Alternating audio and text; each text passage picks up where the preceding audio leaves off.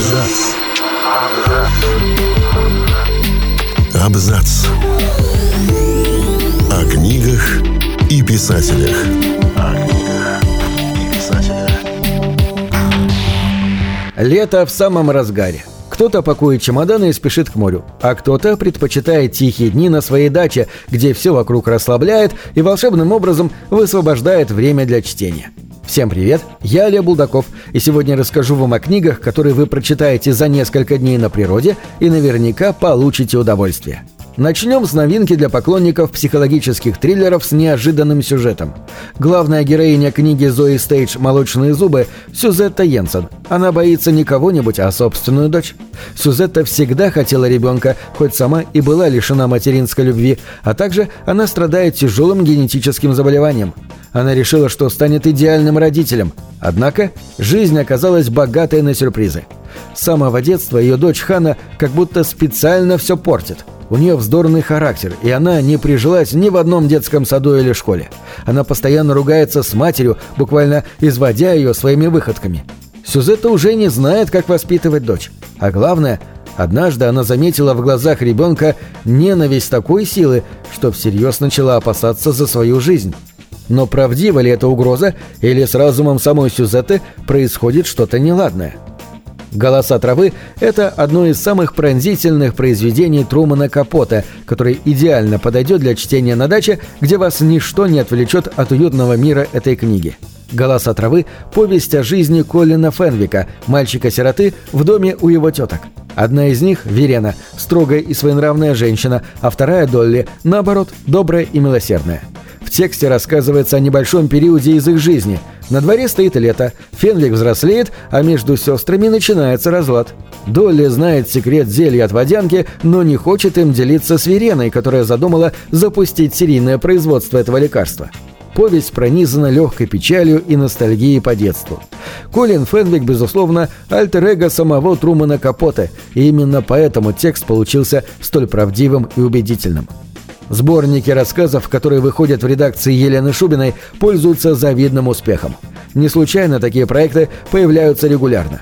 На этот раз короткие тексты известных писателей под названием «Птичий рынок» объединены темой отношений людей и животных, впрочем, не только животных, но также и насекомых, и птиц, и других представителей природного мира.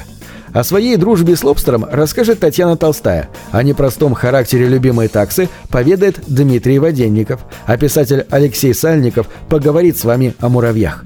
Конечно, это не весь список авторов. В сборник вошли самые разные рассказы – смешные и грустные, лирические и философские.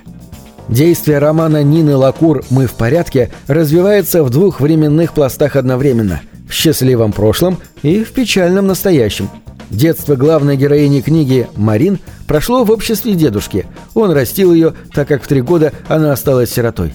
Дедушка всеми силами старался заменить ей родителей, и в какой-то степени у него это даже получилось. Несмотря ни на что, детство Марин прошло почти безоблачно. Также ей помогло общение с Мейбл, верной подругой. Однако потом произошло событие, нарушившее отношения дедушки и главной героини.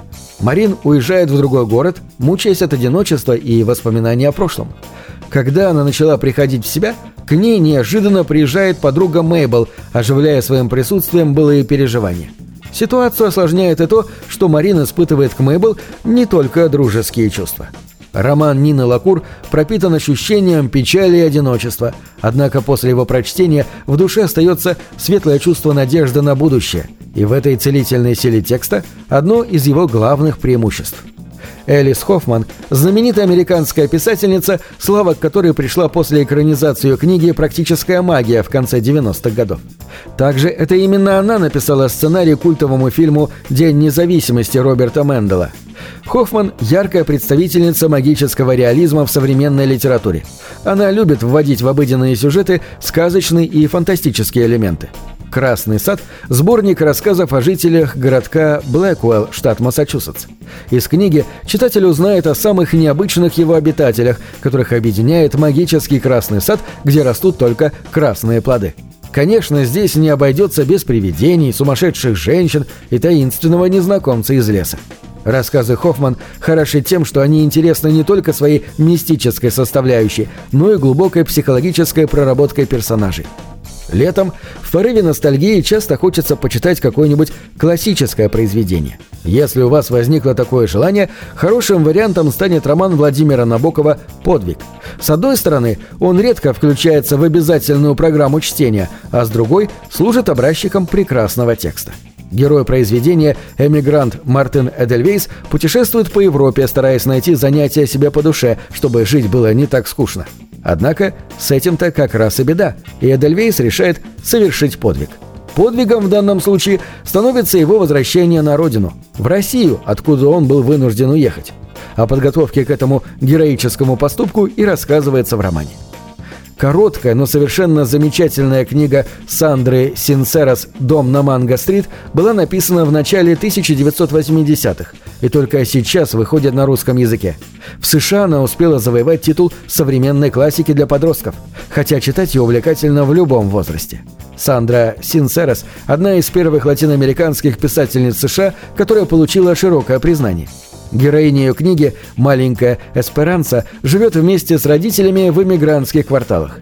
Девочка простым языком описывает свой быт и быт соседей, а также рассказывает истории, которые случаются с ней или ее знакомыми. Надо сказать, что книга больше похожа не на роман, а на сборник рассказов, которые объединены общей темой. На этом все. Читайте хорошие книги.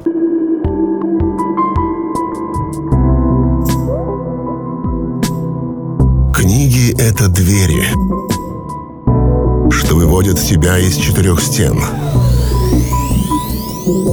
С ними ты проживаешь другие жизни, а свою умножаешь в тысячу раз. Тысячу.